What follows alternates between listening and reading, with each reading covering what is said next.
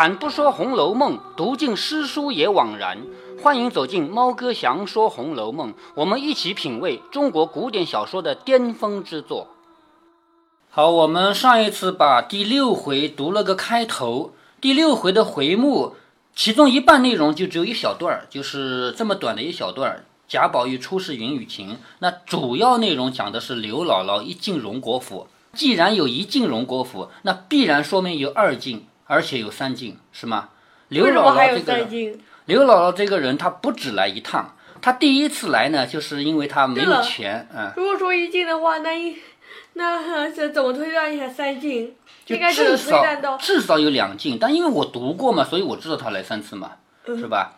这里回目就说是一进荣国府，那就给我们的提醒就是下面肯定还来。如果他一共只来一次，那就不用再提这个一进，对不对？我们先回到小说外面啊，小说要讲的是什么？要讲的是一个富贵的不得了的家庭，贾府。贾府富贵到什么程度啊？他们家是当很大很大的官儿，而且他们家有一个女儿元春嫁到皇宫里去了，是这么样富贵的人家。要写的就是他们这样的人家的吃喝拉撒，就是这样的生活状态。但是你别忘了，前五回是小说的总纲，也就是说大前言，是不是？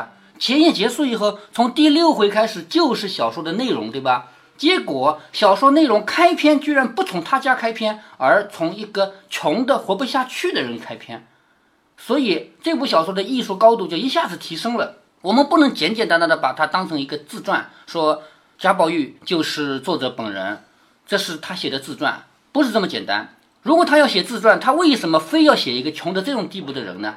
因为我们前面也提到过，作者曹雪芹他曾经富贵过，后来又曾经穷得一塌糊涂，穷到什么地步啊？连粥都喝不起，靠卖字卖画，同时胡搅风筝卖卖去还欠来的钱，就是要吃饭要欠点钱嘛，是不是啊？到这种地步，于是他对穷和富都有了深刻的理解，这样一来，他就成了一个最懂得悲悯的人。前面刚开始读的时候，我跟你说过，《红楼梦》是一部不是佛经的佛经，是不是？他有着对人世间所有人的一种平等的关爱。《红楼梦》在开篇第一个故事，注意前面这些故事都是前言，前言结束了以后，开篇第一个故事就从一个穷的没有办法活下去的人入手，把他给写进了贾府。这个人来到贾府，回到小说里面，对于小说来说，小说描写一个穷的活不下去的人，究竟是起什么作用的呢？其实是这样的，对于这个刘姥姥来说，贾府帮了他的忙，因为他活不下去了，贾府给他钱，是不是？回过来讲，对于贾府来说，刘姥姥有没有帮贾府的忙呢？帮了，因为这样一个富贵的流油的家族，他们整天已经没有任何追求了，他们就只有吃喝睡了，没有别的事要做了。于是生活就进入另外一个空虚。你要知道，没钱当然很空虚，饭都吃不上，对不对啊？但是有钱到这种地步也是空虚，因为人的生命变得没有意义了。而刘姥姥这个人来了以后，给他们贾府生活带来了起色，特别是刘姥姥第二次进贾府，那精彩的不得了。这么一个穷的叮当响的老太太，第二次进贾府，贾府上上下下几百个人都高兴的不得了。为什么？因为他们没有接触过这么穷的人，他们不知道穷的人是怎么过日子。而这个刘姥姥恰恰是能说会道，来了之后，而且还会表演，即兴表演，所以引得他们非常开心。包括上到贾母，下到每一个丫鬟都很开心。说明一个穷的人未必就比富的人要从精神状态上要比他差，说不定穷的人比富的人活得更快乐，是不是啊？对，所以《红楼梦》一定要写一个穷人，就是让这个穷人成为富人的救赎。所谓的救赎，就是把他们从一种内心的空虚里面营救出来。如果《红楼梦》没有这个刘姥姥的角色，那么这部小说的艺术高度就要差很多。那我们看啊，小说开篇就是前面我不算啊，前面那算以前言啊。开篇作者先跳出来说一句话，按理说小说是没有作者说话的地方的，作者不应该自己说话吧？但是开篇作者自己先说了一句话，他说：“荣国府一宅人算起来虽不怎么多，上上下下也有三四百个人。好，荣国府的规模啊，这是作者说的，上上下下有三四百个人。事情虽然不多，一天也有一二十件，就是每天有这么多的人发生这么多的事情，那我该怎么写呢？”就作者自己跳出来说话了，我该怎么写呢？我正在想着应该从哪一件事写起。对了，嗯，我跟我想起，呃，关于和作者还不能来说话，有一点，有一种情况是例外的，什么例外？写自传。其实这是一种写作的技巧。好的文章，如果你是要拍纪录片的话，你自己绝对不能说话，说这个人好可怜啊，他穷得活不下去了，千万不能你你来说，你应该让另一个人说呀。那个人我看到就是 A 这个人看到 B，你看他多苦啊，他活不下去了，就应该这样拍，对吗？而《红楼梦》作为小说，应该尽量的不让自己出来说话。但是在这里，作者自己出来说了一句话，说贾府上上下下有三四百个人，每天有这么多事情，像乱麻一样，我该从哪儿写起呢？我正在想着应该从哪件事情写起，恰好这一天，从千里之外。从借豆之微来了一个小人，什么叫借豆之微？就是那个豆开的花很小吧？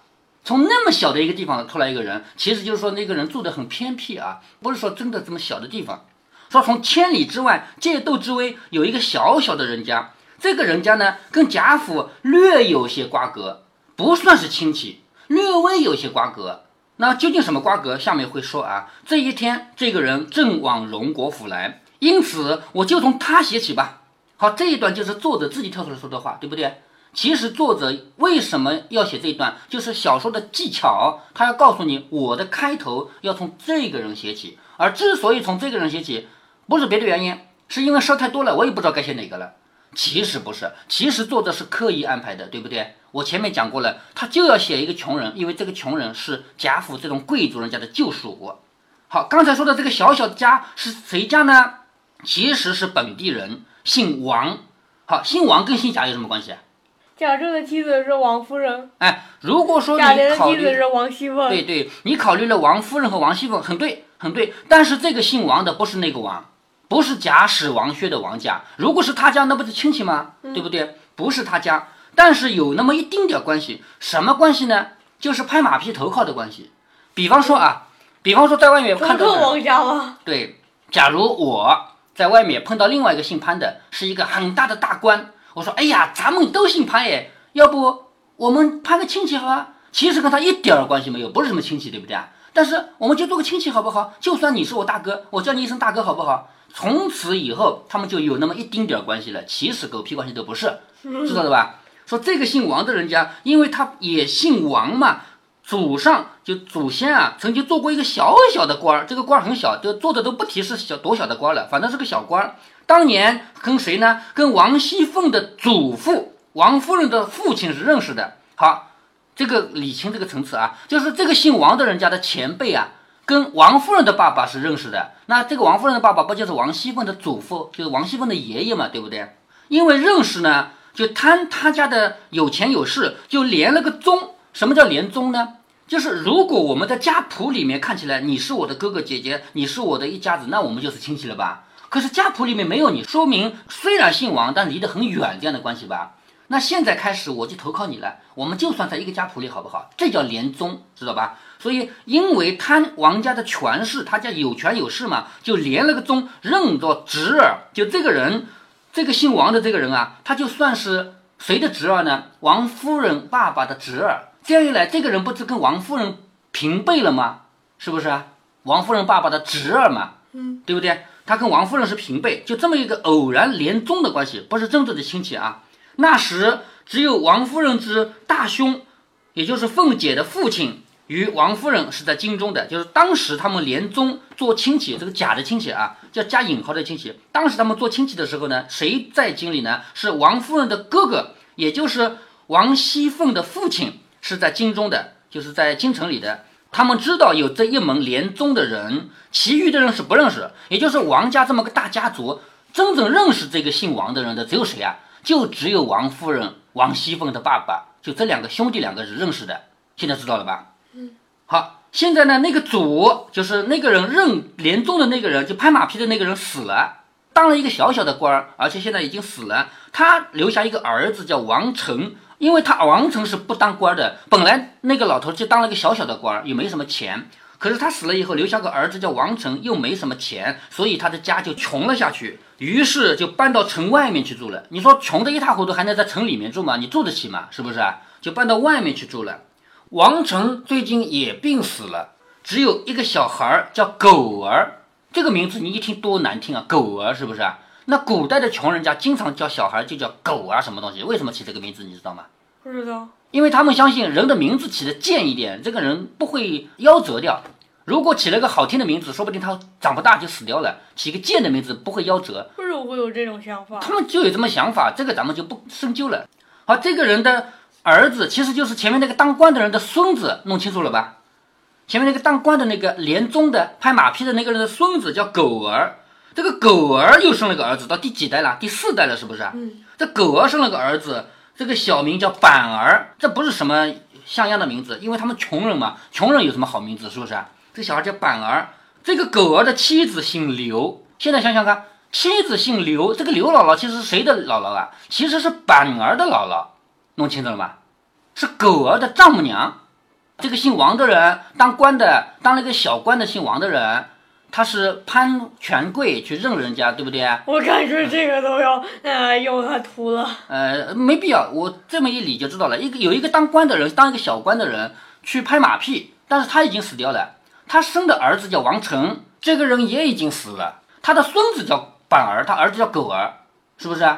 第四代，第四代叫板儿，那么第三代不是狗儿吗？这个狗儿的丈母娘，狗儿的妻子的妈妈就是刘姥姥，理清了吧？第三代的妻子的妈妈是刘姥姥，这个刘氏呢，除了这个板儿以外，还生了个女儿叫青儿，也就是说，她生了一儿一女。青就是青天的青，青色的青，青儿一家四口以务农为业。这一家四口是哪四口呢？就是狗儿、刘氏、板儿、青儿，知道了吗？刘氏就是刘姥姥，不是刘姥姥，刘氏刘姥姥的女儿。狗儿和老婆刘氏生了一对儿女，板儿、青儿。理清这个关系了吗？理清啊，理清了。好，他们一家务农，那么务农这个情况呢，他们家本来就要又要种田，又要照顾小孩儿，而且还有一个老丈母娘，是不是啊？那么丈母娘这个人，你说一个老人，他独自过活也难的吧？是不是啊？但是如果把他接到咱们家来，倒有好处的。为什么？他不需要去干繁重的体力活儿，但他可以干家里的一些活儿，而且还可以照顾小孩儿。这叫家有老是个宝嘛，是不是啊？所以把姥姥接过来带外孙，所以他们家四个人变成五个人了，理清了没有？狗儿和老婆刘氏生了一儿一女，现在把小孩的外婆接回来，在自己家生活，这一家子变成五个人了，是吧？这个姥姥就是板儿的姥姥，理清了吧？这个姥姥呢是一个老寡妇，没有儿女，只靠两亩薄田度日，就是很差的田，叫薄田。现在女婿接她过来养活她，她当然愿意了。一个老太太又没人依靠，女婿愿意接她来一起住，那很高兴嘛，是不是？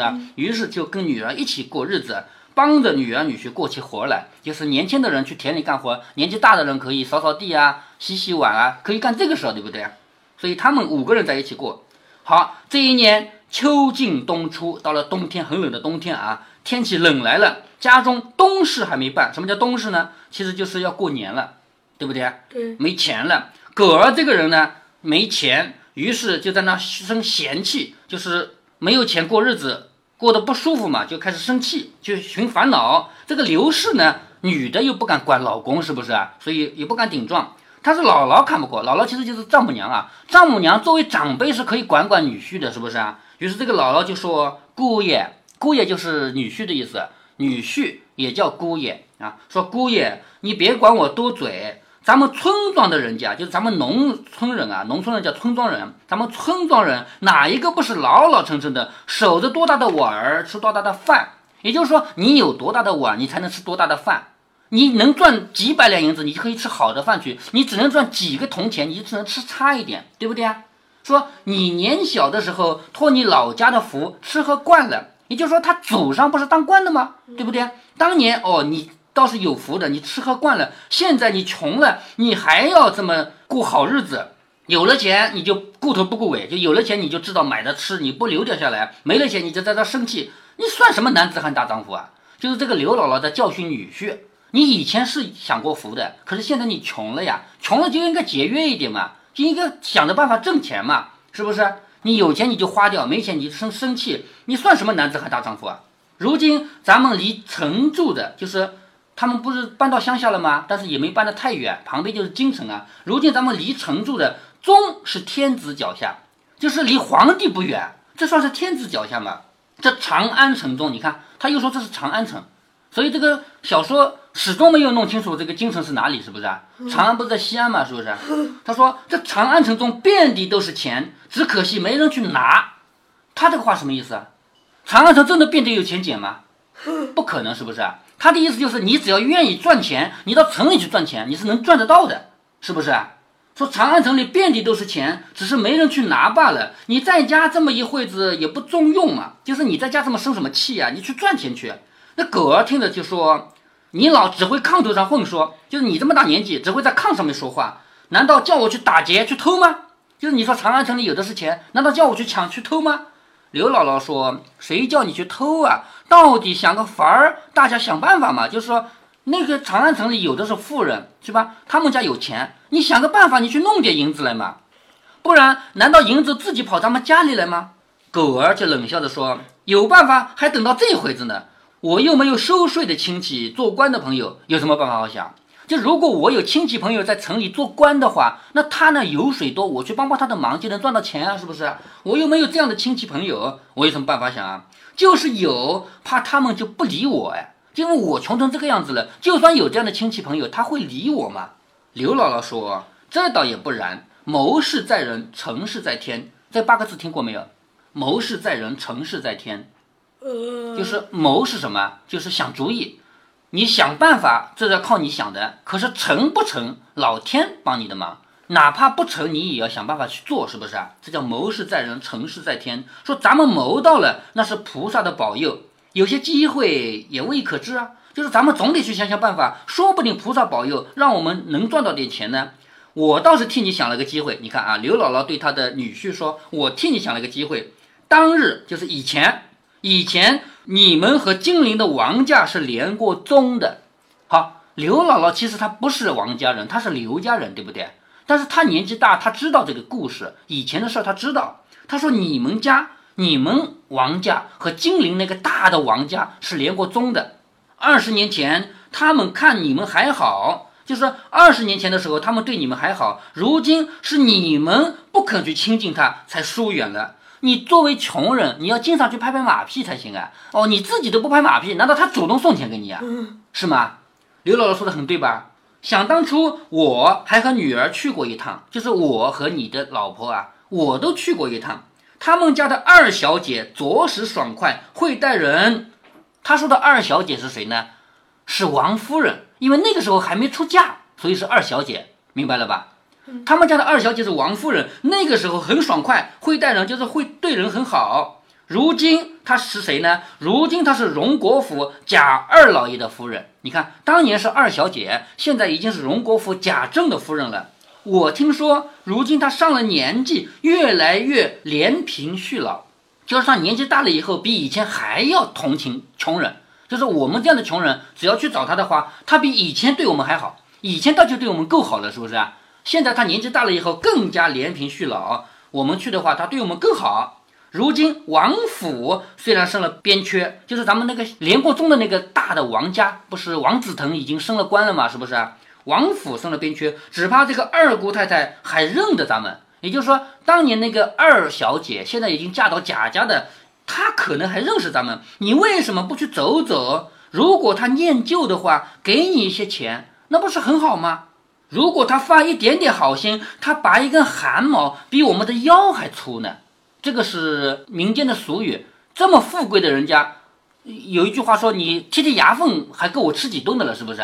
是吧？就是说他拔一根汗毛比咱们的腰还粗呢。”刘氏在一旁就说：“你老虽说的是，但是你我这个样子，怎么好意思上他的门？吃别人牙缝里的东西。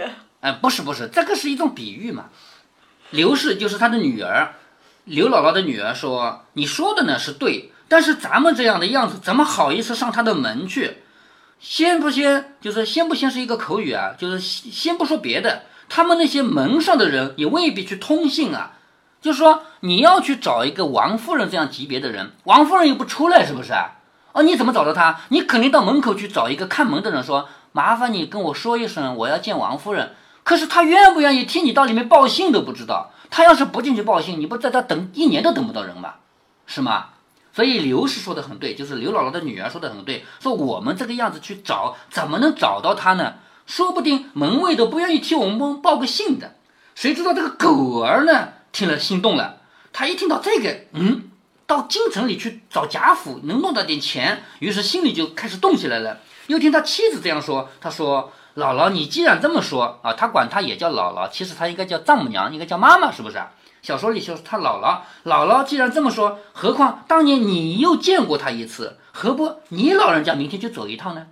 好，狗儿这个人自己不愿意去，但是他对岳母说：“你不是去过一趟的吗？二十年前你不是去找过这个王夫人的吗？当年不叫王夫人啊，当年还是王家的二小姐，是不是？你不是去过的吗？那明天你再去一趟吧。”刘姥姥说：“哎呦，可是说的侯门深似海，我是个什么东西？人家又不认识我，我也能白去的。就是说，他们家这样的大户人家，他又不认得我了，我怎么能去呢？”狗儿说：“不妨，我教你老人家一个法子，就是狗儿教刘姥姥一个办法，说你呀带了你的外孙板儿，就是他自己的儿子，这个话是狗儿说的啊。你带了板儿，先去找谁呢？找周瑞。周瑞不是他家的主人，是他家的仆人。”你作为这么一个穷人，你去找王夫人肯定找不着，是不是？那你去找一个仆人叫周瑞呀，你找他，如果见着了，那就有些办法了。这个周瑞又是什么人呢？周瑞之前和我的父亲，谁的父亲啊？就是狗儿的父亲，叫王成，还记得吧？记得。周瑞之前跟狗儿的父亲跟王成是交过一件事儿，我们极好的。好，你看这个狗儿出了个主意，你见不着王夫人没关系的。周瑞这个人，我们之间都有关系的。你去见他，如果他愿意帮忙的话，你就可以通过他作为跳板见到王夫人了，是吧？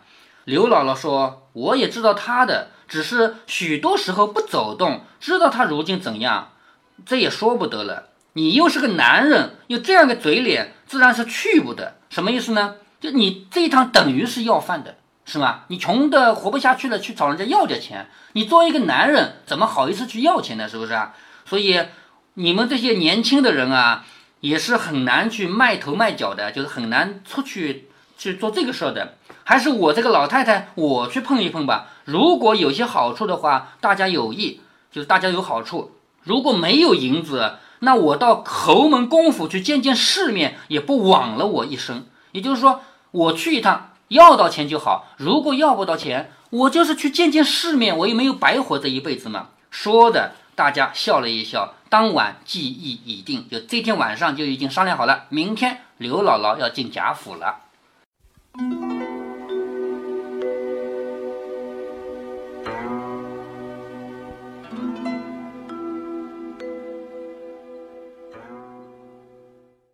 从四十二集开始，《红楼梦》的正片终于开始了。